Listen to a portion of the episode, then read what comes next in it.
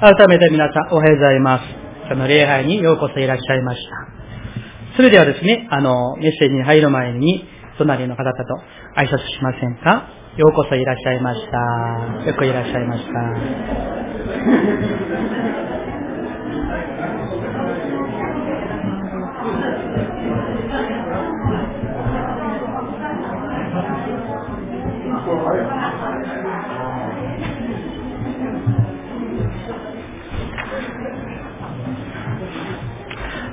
はい、それでは一曲お祈りいたします。神様、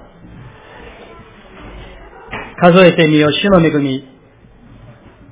本当に賛美の歌詞通りに、今年一年間も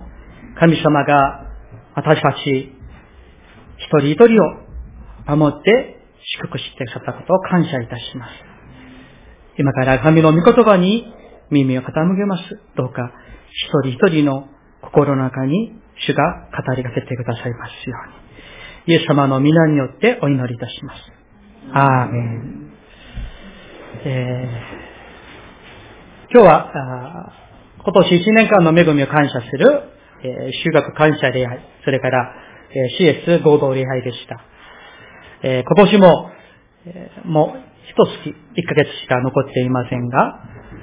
えー、今日の礼拝が、毎週の礼拝そうですけれども、1年間の神様の恵みを思い起こして、そして感謝する礼拝でありたいと願っております。それから、えー、先ほど祝福の祈りをさせてもらいましたけれども、その、子供たち一人一人がですね、本当にイエス様を信じるし、子供になって、そして、この神戸と、この日本と、この世界を担う、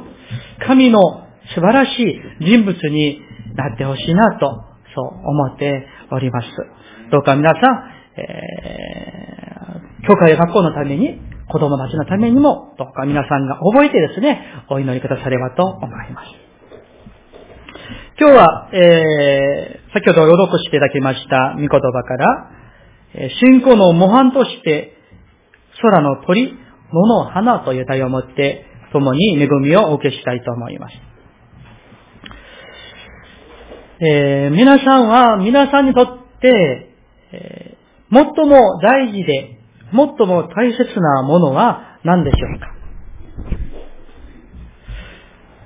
イエス様は、私たちに、このように言われました。25節ですけれども、何を食べようか何を飲もうかと心配したり、また体のことで何を着ようかと心配したりしてはいけません。命は食べ物より大切なもの、体は着物より大切なものではありませんか？とあります。ここにですね、えー、命という言葉が出てきます。ちょっと、えー、あの、勉強っぽく申し上げますと、えー、この聖書が書かれている言葉はギリシャ語と言いますが、えー、そのギリシャ語には、命を意味する言葉が二つあります。一つは、えー、私たちのこの、身体的、生理学的な命を意味するヒオスという言葉があります。それと区分して、プシュ系という言葉があります。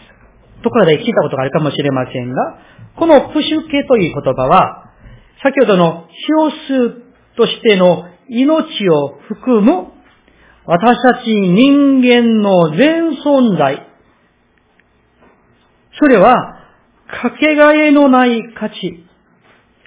かけがえのなさを意味する命というプッシュケということがある。ですから、この25節に出てくる命は、単なるこの肉体のこの命ではなく、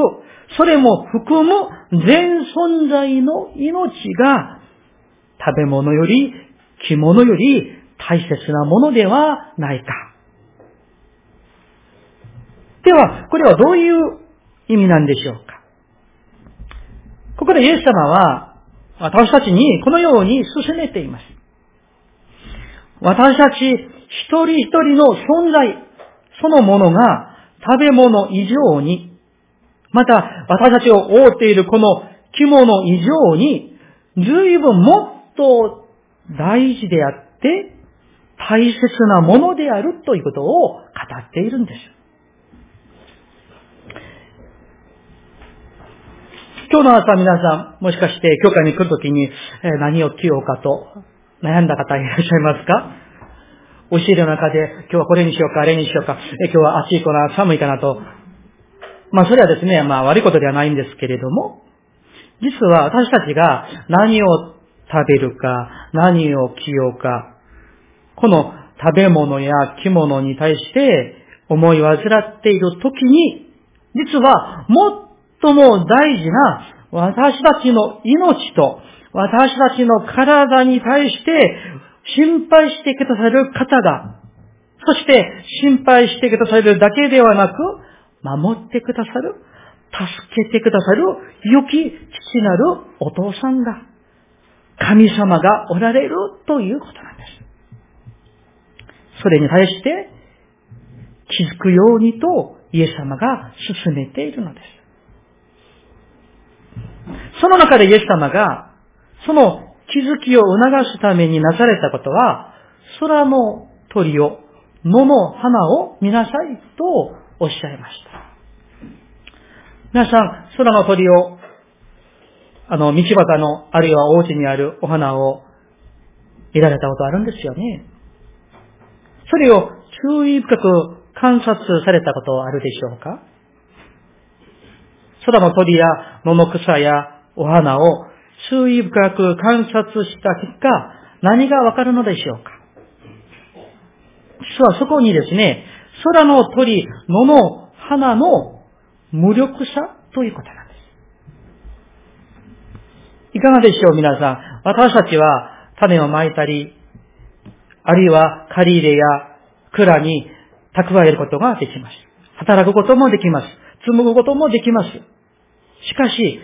空の鳥、桃花たちには、実はそのような意志も能力もないということです。なのに、なぜイエス様は空の鳥を、桃花を見なさいと促しておられるんでしょうかさらに深く観察して、深く考えてみたら、空の鳥たち、野の花や草たちから、その姿からですね、信仰の模範を私たちは見ることが、知ることができるのですよ。それは皆さん、本当に神様に、作り主なる神様に、委ね切った姿です。委ね切った姿。空の鳥や野の花たちは徹底的に無力で受け身なんです。つまりそれはですね、すべてを神様に委ねるしかないのです。神様を信頼するしかない姿です。それを見なさいと観察してごらんとイエス様が語っておられるんですね。実は皆さん、これが信仰の美しい姿であって、また平安でいられる秘密なんです。しかし、そんな受け身で、委ね散った彼らの姿には、まあ何もできない。どうしよう。どうしようもない。とかですね、あるいはどうしようと言ってですね、この悲壮感に満ちて、思いを患って、もう不安でいっぱいという姿ではないんですよね。むしろ、先ほどもですね、お母さんのですね、この、あの、抱っこされても、しやしやとですね、あの、眠っている、あの、子供たちのように、平安でいられるような、あの姿ではないでしょうか。イエス様は、このような彼らの姿から学ぶようにと進めているんです。では皆さん、なぜ空の鳥や野の花たちは平安でいられるのでしょうか？それは皆さん、今から大事な話ですよ。それは、自分たちが委ね切っている相手のお方がどんなお方なのかよく知っているからです。つまり、それは自身を、自分自身はですね、委ねきっているその相手、その父なる神様がどんなお方なのか、よく知っていることなんですね、皆さん。信仰の始まりは、あ、私たちの父なる神様がどんなに素晴らしいお方なのか、それを知ることなんです。空の鳥たちは、神様が自分たちを養ってくださること。桃の花たちは、神様が映画を極めたそのも以上に自分たちを装ってくださることを知っているから、安心して空を飛び、安心してそこで咲いていることができているのだと。それを見なさいとイエス様が言われました。森の奥奥深く咲く野の花、あるいはこの草。一度も火の目を見るようなことがなかったとしても、そんなことにはお構いなく、置かれているところで輝いて咲いていることができる。それが皆さん、今日の御言葉でイエス様が空の鳥、野の花を見なさい。彼らの信仰の模範を学ぶようにと進めているイエス様のお言葉であります。今日のですね、箇所の、えー、前の方の19節が出てきますが、そこをですね、一緒に読みましょうか。えー、マタイの福音書、今日の6章の19節です。聖書をお持ちの方は、ご一緒にお読みしましょう。3、はい。自分の宝を地上に蓄えるのはやめなさい。そこには虫と錆で傷物になり、また盗人が穴を開けて盗みます。20節私は読みますね。自分の宝は天に蓄えなさい。そこでは虫も錆もつかず、盗人が穴を開けて盗むこともありません。とあります。そもそも皆さん、私たちはですね、なぜこの地上に宝や富を蓄えようとするのでしょうかまあそこにはですね、いろんな理由があるでしょうけれども、その中心にある理由は、実は明日のことが心配だからではないでしょうか。一生懸命働いて、お金を貯めて、あるいは家を買って、あるいは年金もたくさん納めて、そしたらこの宝が、この富が、明日の自分を守ってくれるだろうと、そう思って、それがないと、もう不安で不安でどうしようもないからと思っていることではないでしょうか。だから、絶対にこの富がなければならないんだという、そういった思い、その思いのこの寝所には、実は明日のことが心配だからそういうふうに必死になって働いて必死になって蓄えているのではないでしょうか。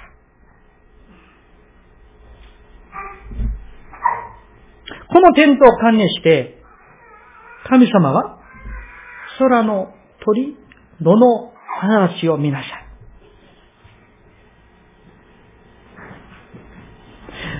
我々人間は必死になって富を蓄えようとするのは、もう一つの寝所にこういった意識があると思うんですね。それは、私たちは自分の努力で明日をコントロールできると、どこかで考えているからではないでしょうか。実は、でも、そのことのゆえに私たちは思い煩いを心配を経験しているのではないでしょうか。しかし、空の鳥、野の花たちから学べる信仰の模範は、神様に全てを委ねきっている姿です。だから平安でいられるのです。だから思い煩いがないのです。ソロモンの映画でさえ、それより勝る神様が装って守ってくださるから、その方を知っているから、思い煩いがないのです。ですから皆さん、そのの通り、野の花たちが持っている素晴らしい、とても大切な二つの知識があると思います。その一つは、自分たちの無力さを知っている知識です。あ、明日のことをコントロールできない。その自分の無力さというものを知っている知識です。まあ、認める知識とも言えるでしょう。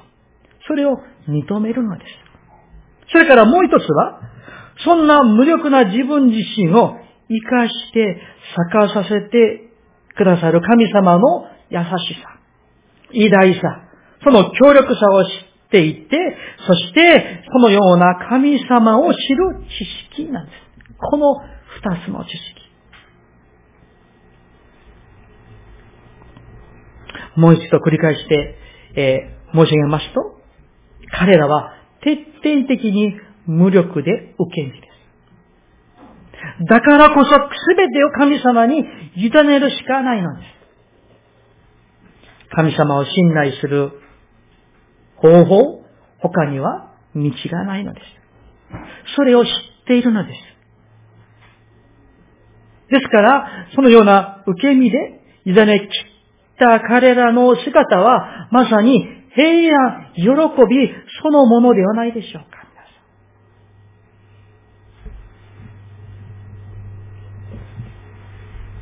いかがでしょうか、皆さん。今年一年間、皆さんは、平安で平安でいられて、何の思い煩いもなく、心配もなく、今日まで歩んでこられたでしょうか。あるいは、もう不安いっぱいで、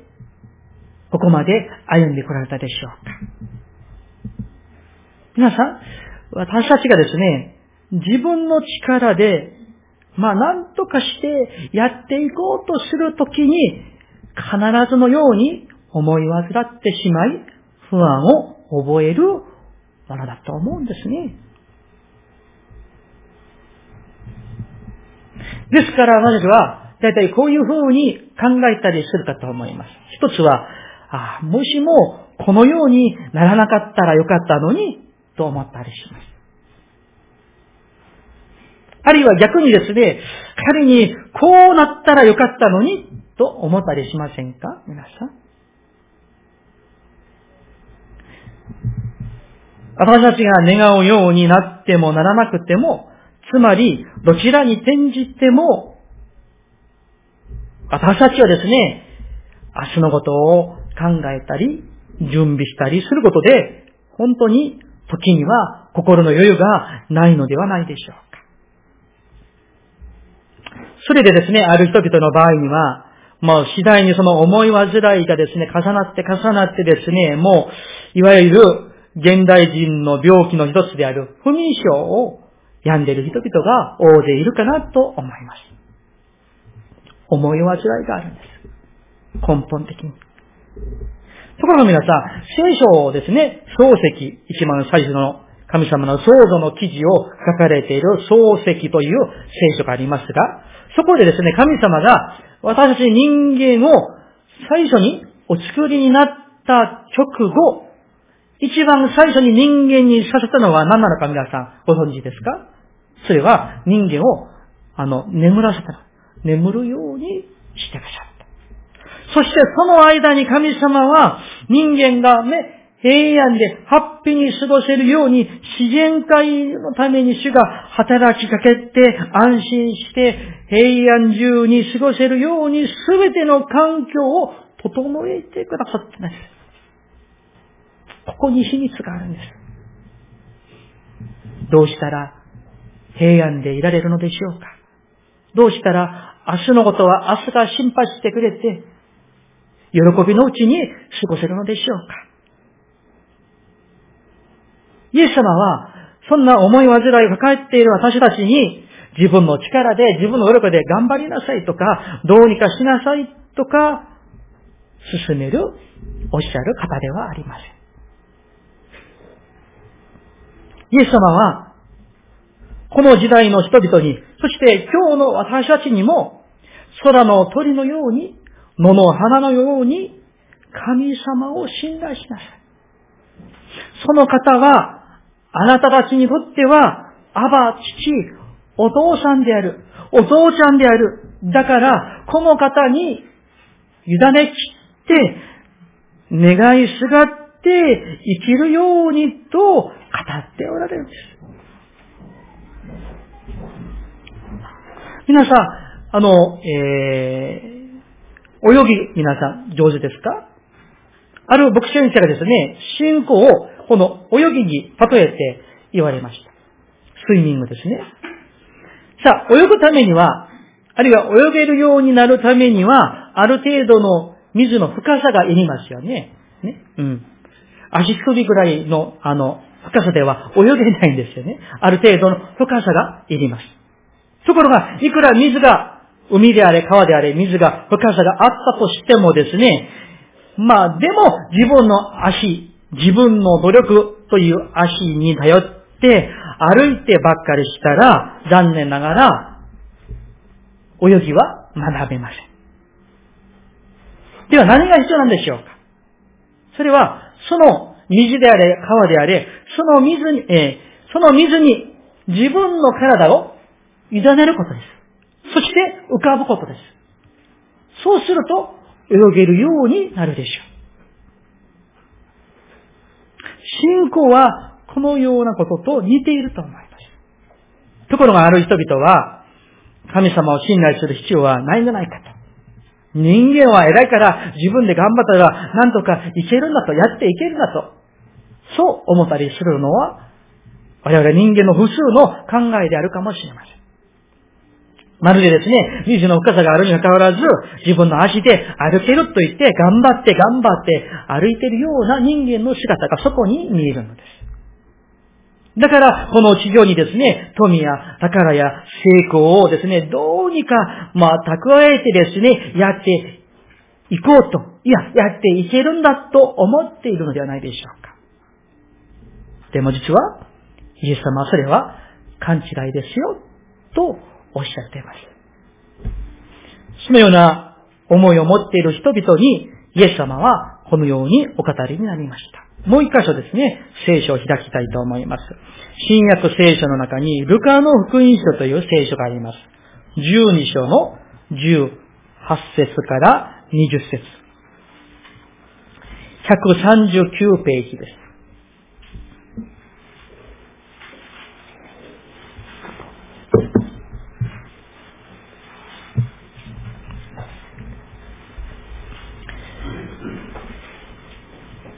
えーと、ルカの福音書12章18から20節私が18、19節をお読みしますので、えー、よかったら20節ですね、ご一緒にお読みしたいと思います。18節そして言った。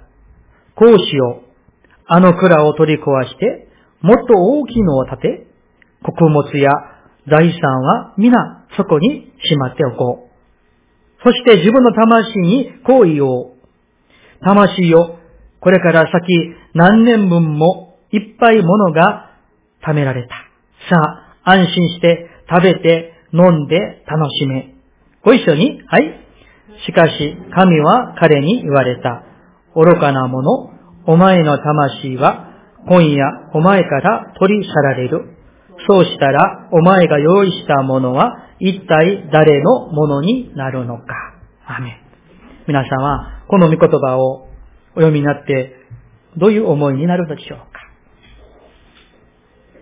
全く同じではないかもしれませんが、どこか似ているところが、我々の心の中に、奥底にあるのではないでしょうか。あるいは逆にですね、こういう場合があるかもしれません。自分ではどうしようもなくって、そして何かそういった出来事に直面してですね、その中で悩みに悩んで、その中で、ああ、神様により頼まざるを得ない。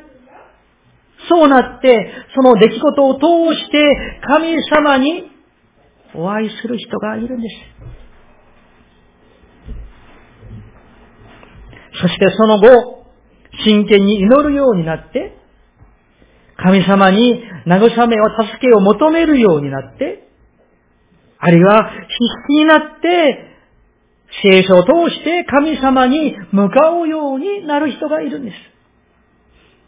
あるいは、信仰の兄弟姉妹たちに、もう私のために祈ってほしいとお願いする。そうすると、信仰の兄弟姉妹たちが、信仰の友がですね、本当に自分の課題かのようにですね、涙を持って必死に祈ってくれるんですね。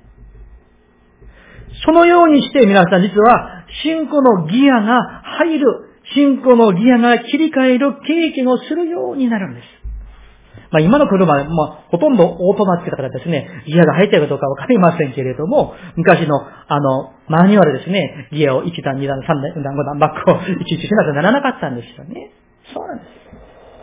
信仰のギアが切り替えられて入りますと、信仰の道を、道路をですね、立派に素晴らしく走れるようになるのです。でも、ギアが入っていないと、いくらアクセラタを踏んでも走れないんですよね。いくら踏んでも踏んでもですね、走れないんです。それが人間の努力というものではないでしょうところが皆さん、今日の御言葉を通して、イエス様が私たちに教えようとしておられるのは、信仰さえあれば、食べ物とか着物とかそんなものなくっても耐えられるのだ。そういう話ではありません。何を食べようか、何を着ようか、明日はどうなるんだろうか、そういった心配はあなたたちのものではない。その心配は私のものだ。私が心配するから、あなた方は別のことを心がけなさいというメッセージなんです。だからこのメッセージの最後の結論には、今日の6章33節にイエス様このように言われました。マタイの福音書6の33節を一緒に読みたいと思います。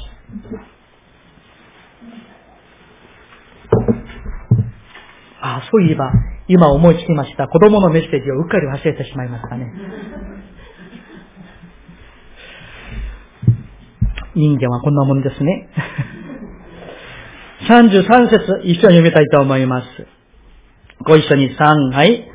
だから神の国とその義とをまず第一に求めなさい。そうすれば、それに加えて、これらのものはすべて与えられます。ここにですね、神の国、神の義を求めなさいと言います。簡単に申し上げますと、神の国とは、神様の愛によるご支配です。神の愛のご支配。それから神の義は、神様との正しい関係です。つまり、神様の存在を認めて、神様を意識して生きることで